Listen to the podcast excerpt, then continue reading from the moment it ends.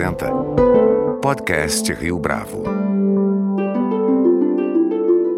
Este é o podcast Rio Bravo, eu sou Fábio Cardoso. A Verde Média é uma empresa que atua com o propósito de oferecer produtos canabinoides já aprovados e em prospecção para toda a América Latina e também para todos os países nos quais as jurisdições já estão legalizadas para a comercialização de cannabis medicinal. No Brasil, o debate acerca dessa regulamentação tem ganhado ainda mais relevo nos últimos meses, uma vez que partidos políticos de diferentes matizes têm discutido uma proposta comum para estabelecer norma referente ao uso de remédios à base de canabidiol. Para falar a respeito desse mercado, nosso convidado de hoje aqui no podcast Rio Bravo é José Bacelar, que é CEO da Verde Med. É, José Bacelar, é um prazer tê-lo aqui conosco no podcast Rio Bravo. Muito obrigado pelo seu tempo aí para conceder essa entrevista para gente.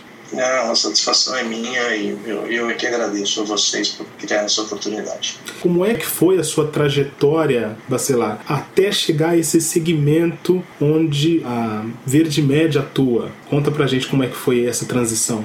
Costumo brincar é, que parece que tudo que eu fiz na vida é, trouxe, me levou a esse momento porque a cannabis medicinal é um negócio que tem é, a parte industrial, tem a parte comercial, de relacionamento com o consumo, é um negócio B2B, é um negócio B2C e é um negócio farmacêutico. E eu, há 30 anos, já fazia, comecei minha vida profissional fazendo produto farmacêutico no Brasil, eu morava em São Paulo e, e assim que eu saí da escola, da universidade, montando uma empresa de, de biotecnologia e outra de, de produtos farmacêuticos na época eram só é, os princípios ativos. E na década de 90 a gente lançou o AZT, o DDI, o DDC, essas drogas que hoje são essenciais para o tratamento da AIDS. Naquela época a gente conseguiu fazer uma substituição de importações, entrar com os medicamentos é, genéricos produzidos no país para combater. E aí eu sempre tive uma vida ligada à farmacêutica. Depois passei pela Bombril, tive uma grande experiência antes disso na McKinsey, né, de estratégia, depois a Bombril com, com marcas. E aqui no Canadá eu fiquei sempre no eixo norte-sul, norte-sul, né, levando e trazendo empresas daqui para lá. E há três anos eu encontrei a cannabis. Eu estava trabalhando numa empresa chamada SIC Farmacêuticos, que é uma empresa canadense e vende API, tem farmacêutico. Eu meu, meu projeto, na verdade, estava acabando. Eu falei com o Luciano Calento, que é o dono da empresa, um amigo meu, eu trabalhava para ele. Luciano, acho que a gente devia entrar nisso daí. Esse negócio de cannabis tem um lado de API, eu acho que vai, vai ter um pedaço para a indústria que a gente trabalha. Mas ele tinha muita.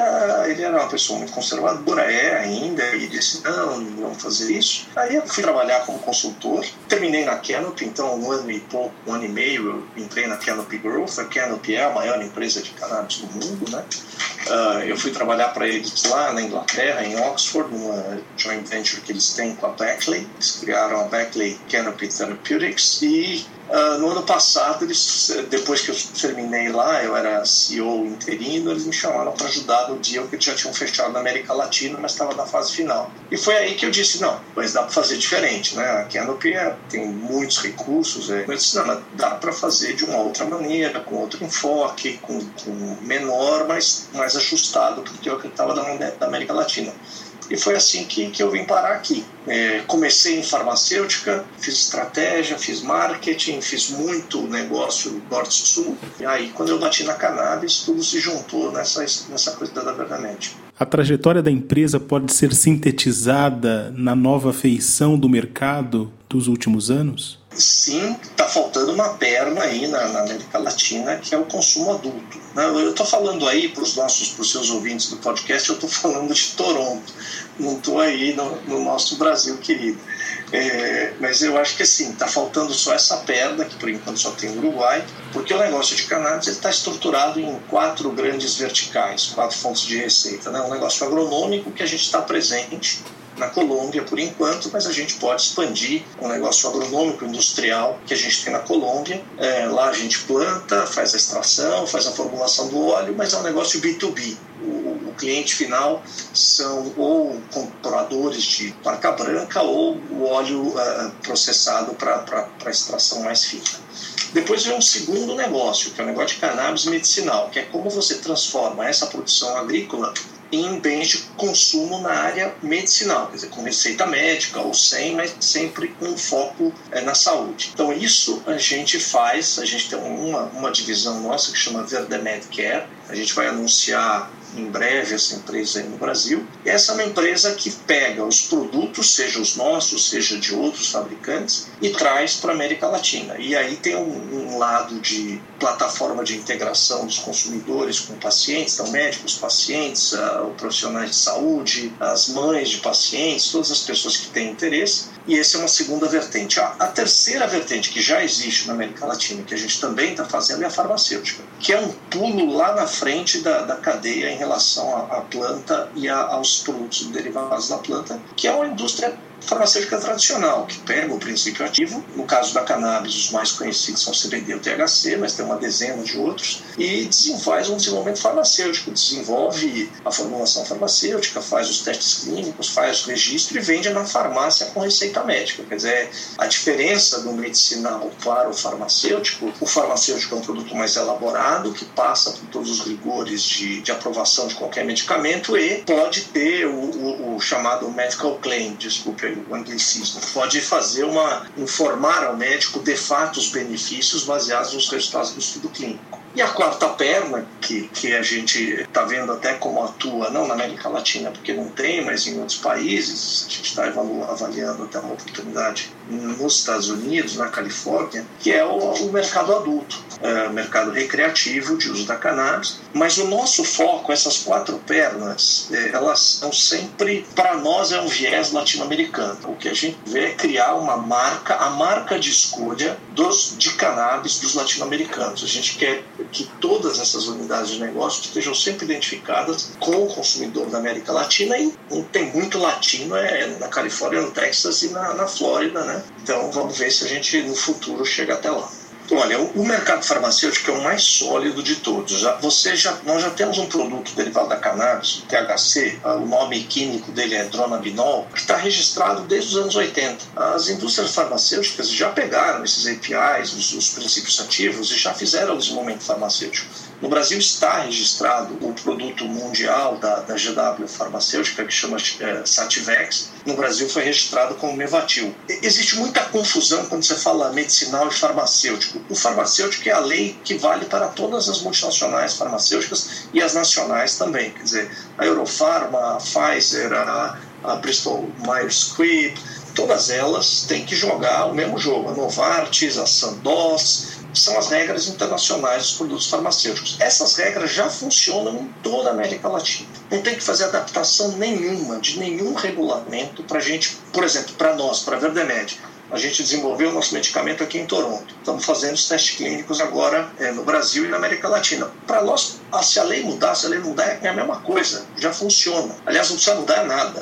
Tá, tá funciona muito bem, protege os pacientes e permite que as empresas levem as coisas novas. O que é mais complexo é quando você fala de cannabis medicinal, que é, vamos falar, um fitoterápico, que não tem o mesmo grau ou rigor, ou tem uma, um estándar de exigência de prova clínica diferente. E aí é que o bicho pega do ponto de vista do mercado, porque nesse momento, quando você tem a cannabis medicinal, como é naturalmente menos regulamentado, menos restrito o acesso, você pode sim ficar mais fácil, sem dúvida nenhuma, é o uso recreativo mesmo dos produtos de cannabis medicinal. E aí é que as pessoas que são radicalmente contras dizem: olha, não dá para passar isso, não dá para estruturar esse mercado, porque vai ser feito mau uso do resultado dele. Que eu acho um equívoco, porque se assim fosse, você não poderia ter remédio é, que é perigoso, os benzodiazepínicos, é, os, os, opioides, tudo que a gente, que a indústria farmacêutica que pode ter abuso fosse deturpado, a gente não teria um monte de coisas. Eu acho que no caso da cannabis medicinal é o mesmo princípio. E sem entrar no tema mais agudo aí da, da questão de legalize, não legalize, se isso aí vai. Antes de chegar num tema puramente de, de costumes e de sociologia, do ponto de vista econômico, na Colômbia é tudo regulamentado, funciona, não tem uso adulto na Colômbia. E a gente tem plantação, tem extração, faz a produção e funciona bem. Não, não é necessariamente vai haver uma distorção do que está se criando. Conta pra gente um pouco então como é que seria esse modelo de negócio da Venda Med no Brasil especificamente. Quais seriam as frentes e as verticais que vocês estabeleceriam por aqui? No Brasil a gente só pode jogar duas verticais. A gente pode trazer a cannabis medicinal através da lei da compaixão. Então nós podemos hoje, a Verde Medicare vai cumprir essa missão. Nós vamos trazer os produtos de CBD e de THC prescritos pelos médicos, deixar isso claro, são é cannabis medicinal com prescrição médica, mas é importado paciente a paciente. É um modelo que é difícil de escalar, mas atende a uma necessidade específica da população que tem uma carência por esses medicamentos. Você sabe, assim, o CBD é muito importante para tratar a crise de epilepsia refratária, então a gente quer suprir essa demanda que hoje está tá não atendida. E se no futuro tiver uma regulamentação de cannabis medicinal que permita a importação de lotes maiores, a gente também vai fazer. Então a gente comprou um laboratório farmacêutico em Vargem Grande Paulista, no interior de São Paulo. É um laboratório de controle de qualidade, já está autorizado pela Anvisa. A gente tem que fazer a, a, a reforma dele para poder fazer os testes clínicos, né? perdão, os testes de qualidade. E se a Anvisa liberar a importação em lotes, é o mesmo produto que a gente estaria vendendo paciente a paciente, a gente poderia trazer 500 mil unidades, fazer o controle de qualidade no Brasil e não precisaria mais passar pela importação direta. Então, um vertical que a gente vai fazer e estamos aguardando, estamos apostando que a regulamentação vai melhorar, que a gente já até fez o investimento nessa aquisição, chama Midstein, a empresa que nós adquirimos. Uh, e o segundo vertical é o vertical farmacêutico, que esse a gente já está jogando desde que a empresa começou. A gente tem um, uma parceria é, com o Toronto Institute of Pharmaceutical Technology, chama TIPIT, é um Instituto de, de Desenvolvimento de Tecnologia Farmacêutica aqui de Toronto. A gente já desenvolveu três formulações farmacêuticas. Uma delas a gente vai passar por estudos clínicos. Já temos médicos aí na América Latina, não só no Brasil, pra, mas esse é um projeto de longo prazo. Como todo e qualquer produto farmacêutico, são três a cinco anos. Nesse caso, a gente está fazendo uma formulação para sono, mas a gente está avaliando também uma formulação de dor. Mas aí é um jogo de três, cinco anos. Então, esses dois a gente pode fazer já. Um mais limitado, porque a regulamentação não permite. O farmacêutico, se virar, quer dizer, a Anvisa hoje está com duas consultas públicas na rua, uma para plantio da cannabis medicinal. Caso é, essa, essa regulamentação entre a gente está pronto para entrar na primeira pedra da agroindústria. A gente já sabe fazer, a gente já faz na Colômbia, mas isso depende de uma mudança da regulamentação. Hoje esse negócio não, não existe. E muito menos o negócio recreativo, que eu acho que aí está longe. Está longe não só no Brasil, mas está longe em toda a América Latina. Como é que tem sido esse processo de tramitação junto à Anvisa, por exemplo? Uh, vocês sentem uma espécie de boa vontade no sentido de tentar estabelecer essa nova tratativa aqui no Brasil? Como eu, eu sou antigo da indústria, né, eu defendo a Anvisa sempre porque eu sou do tempo onde as indústrias, tinha mais de duas mil indústrias farmacêuticas no Brasil, a Anvisa fechou 1.700 ou mais, porque era muito pouco controlado o procedimento de fabricação e venda de remédio no Brasil. E foi graças à Anvisa que hoje a saúde da população, as pessoas podem comprar remédio genérico. Imagina se não houvesse uma agência reguladora como a Anvisa e qualquer um saísse fabricando o medicamento genérico como era há 30 anos. Então, eu acho que a Anvisa tem um papel fundamental na, no, cuidar da nossa saúde. Às vezes ela é mais estrita, menos estrita, sempre é impossível você ter esse trabalho e não sofrer críticas, mas a Anvisa tem uma responsabilidade fundamental de cuidar da saúde de todos os brasileiros. E eu acho que eles têm feito isso com, com brilhantemente.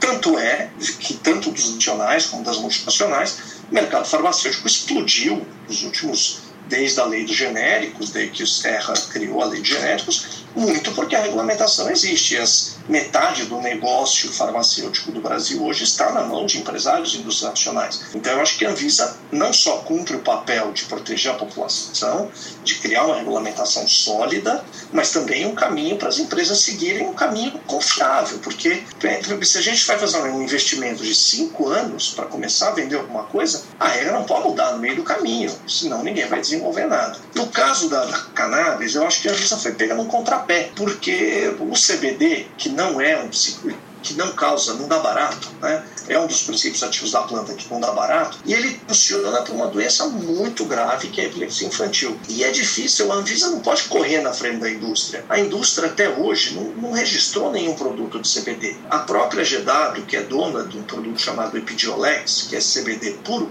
não registrou produto no Brasil. A Anvisa não, não cabe a Anvisa trazer os produtos para a população, cabe à indústria fazer isso. Então o que aconteceu? Como a indústria não chegou, como chegou, por exemplo, com o, com o Mevatil, o Sativex, a Anvisa foi atropelada pela realidade da judicialização do processo de, de uso do CBD. Então, desde 2015 ou um pouco antes, as famílias começaram a botar muita pressão para poder plantar elas mesmas, para poder importar os medicamentos fora. E a Anvisa ficou, ela, ela realmente é um catch-22, é uma situação muito ruim porque ela não, não, não tem o poder de trazer o remédio, ela também, ela, mas ela poderia proibir. Eu acho que a Anvisa se adequou, ela criou mecanismos de importação paciente a paciente mais fáceis, ela não é responsável pelo que o paciente traz, pelo que o médico prescreve, ela não tem como se responsabilizar por um medicamento que ela não auditou, para uma fábrica que ela não conhece. É, seria é, demais, né? Querer que o que chega pelo correio, que a Visa também garanta a qualidade. Eu acho que é isso que incomoda a agência. A agência está incomodada porque é fato, existem produtos que são importados que não funcionam, que a qualidade varia ao longo do tempo. Os pacientes e os médicos reclamam. Então a Anvisa diz: puxa, vamos consertar essa situação. E eu acho que a Anvisa foi tempestiva, sim, acabou de soltar a regulamentação. O, o tempo de uma agência reguladora não pode ser o tempo tempo da, do jornal. Eles têm que se mover num processo é, consistente e sólido para o futuro. Essa consulta pública que está na rua, ela está pronta tem mais de um ano e meio, que a agência vem debatendo internamente e agora botou para discussão pública. Então eu acho que a Anvisa tem tido muito boa vontade, a Anvisa tem sido, ela sofre ataques. A, a, a esquerda e a direita, né, os dois extremos desse polo, atacam a Anvisa tanto os que são contra como os que são a favor, mas ela está mantendo o equilíbrio, o justo meio. A Anvisa está buscando o justo meio entre esses dois extremos. Eu acredito que ela vai conseguir sim, com o tempo, com, com, tranquilidade, permitir que a gente tenha acesso à cannabis medicinal de uma maneira saudável, segura para toda a população, que essa é a preocupação maior da Anvisa. Então, assim, acho que também tem muito ataque à agência que não tem fundamento, ou tem um desconhecimento de como funcionam as regras da vigilância sanitária no país. Então, eu sou um defensor da Anvisa e eu acho que ela tem ajudado muito. Eu diria o seguinte: não gostaria de estar na pele de diretoria da Anvisa nesses momentos, que é muita pressão dos dois lados. Quais são as perspectivas em termos de agronegócio para esse mercado e quanto o Brasil perde ficando de fora desse ambiente de negócios? Aí eu tenho uma posição bem, bem clara e, e talvez não tão alinhada com a agência, né? Eu já demonstrei meu respeito pela Anvisa mas eu acho que no caso do CBD é, não há necessidade de haver restrição que tem no Brasil hoje. É, hoje o CBD é classificado como uma, uma substância controlada, de tal maneira que não se pode plantar nem nem cânhamo, nem nada, ou mesmo cannabis sativa com teor baixo de THC, porque a substância é controlada. E aí eu acho que a gente vai perder, se a gente não mudar isso, o Brasil vai perder um bonde econômico histórico. A cultura de cânhamo ela já existe, ela foi desregulamentada no Canadá, na Europa, nos Estados Unidos, em Israel, já está regulamentada na Argentina, no Chile, na Colômbia, e tá, vai passar um trem enorme assim, de potencial econômico. Que já você tem empresas da Colômbia se, se especializando só em ser supridores globais de CBD. E a gente sabe, eu não preciso aqui falar do potencial agronômico do Brasil. E eu acho que se a gente não corre, a gente vai acabar sendo ultrapassado por esses outros players é, numa coisa que nós somos os donos naturais. O Brasil é o dono natural de qualquer produto agronômico, especialmente esse, que é extremamente adaptado a, a um país tropical. E cânhamo não é maconha, não tem THC. Dá para liberar a plantação de cânhamo, permitir que a agroindústria desenvolva esse negócio sem é, tocar na questão das drogas, sem tocar no outro tema. E eu acho que que depende única e exclusivamente da Anvisa mudar a classificação do CBD. Não, não é, não estou pregando aqui que vai ficar como é nos Estados Unidos, que está totalmente desregulamentado. Teria se uma regulamentação, como no, no tracêutico, eu não sou especialista, a Anvisa decide o melhor, qual é a classificação, mas não é tratado como droga, não é tratado como um benzodiazepínico, não é tratado como THC. Recebe um tratamento muito mais leve do ponto de vista regulatório, o que permite que a agroindústria se estabeleça fortemente. Do Brasil, como a gente está distante dessa realidade, mas aqui nos Estados Unidos, Fábio, essa indústria já se eh, desintegrou. Você já tem os donos de terra que só plantam, você tem empresas que têm só fábricas, só processadores do produto final, e essas três unidades elas já estão desintegradas, quer dizer, já tem uma, uma formação de capital e de investimento que permite a especialização no plantio, a especialização na extração, a especialização na formulação de tão pujante que é essa demanda. E eu acho que a gente tem sim, tem uma oportunidade muito boa para o país e que a gente deveria olhar com mais cuidado e com mais carinho e com um pouco menos de, de gritaria, menos histeria, porque esse eu acho que é uma grande oportunidade de negócio para o país. Quais outras especificidades do mercado que você destacaria e, nesse contexto, quais são os próximos passos da Verdamed? Eu tenho uma crença, é minha crença é que não, né, essa, a onda da cannabis medicinal e a desregulamentação, a regulamentação, o que a, que a gente fala do fim da proibição, né, the end of prohibition, ele é uma, uma, um caminho inexorável. No momento que o Estado está buscando outras fontes de receita, a regulamentação da cannabis medicinal vai permitir isso, a inserção legalizada dessa, dessa parcela da economia. Num momento que os Estados Unidos virarem essa chave, e aqui a discussão não é se vai virar, é só quando, se vai virar ano que vem antes da eleição ou depois da eleição, mas aqui há uma certeza absoluta, como já se, já se virou no Canadá, a chave deve virar nos Estados Unidos. Eu acho que os países da América Latina vão ficar numa posição muito difícil se não mudarem suas legislações. Essa consciência social de que existem substâncias que, se você utiliza, que são legais, mas não, não são necessariamente boas para a sua saúde, isso também pode ser aplicado ao cannabis. E a gente vai educar os jovens e dizer: olha, isso aqui não é bom para a sua saúde dessa, dessa forma. E assim como a gente aprende a beber vinho, tomar cerveja, tomar uísque, vai se aprender se, quando e como pode-se ou não se usar a cannabis medicinal, a cannabis recreativa. Isso é o que está acontecendo aqui. Eu acho que isso vai acontecer aí também. Eu acho que esse filme que está passando aqui agora vai passar na América Latina. Cinco anos, dez anos, três anos. Se eu tivesse bala de cristal, eu não estava fazendo isso aqui. Eu estava jogando na bolsa, acertar quando sobe quando desce. Mas que vai subir, que eu acho que esse é um movimento econômico global que já aconteceu nos países mais ricos, na Europa, nos Estados Unidos, Canadá, na Austrália. Vai ser difícil a gente ter um enclave da resistência na América Latina. José Bacelar, foi um prazer tê-lo aqui conosco no podcast Rio Bravo. Muito obrigado pela sua entrevista. Eu é que agradeço. Eu acho que todas as posições sobre essa discussão são válidas. Eu só apresentei para vocês aqui a minha, que é, é particular da experiência que eu estou vivendo no, fora do Brasil. Obrigado a você. Este foi mais um podcast Rio Bravo. A nossa lista completa de entrevistas está disponível no Deezer, Google Podcasts, no iTunes, no SoundCloud e no Spotify. Você pode comentar essa entrevista no nosso perfil do Twitter, arroba podcast Rio Bravo, e também no Facebook da Rio Bravo.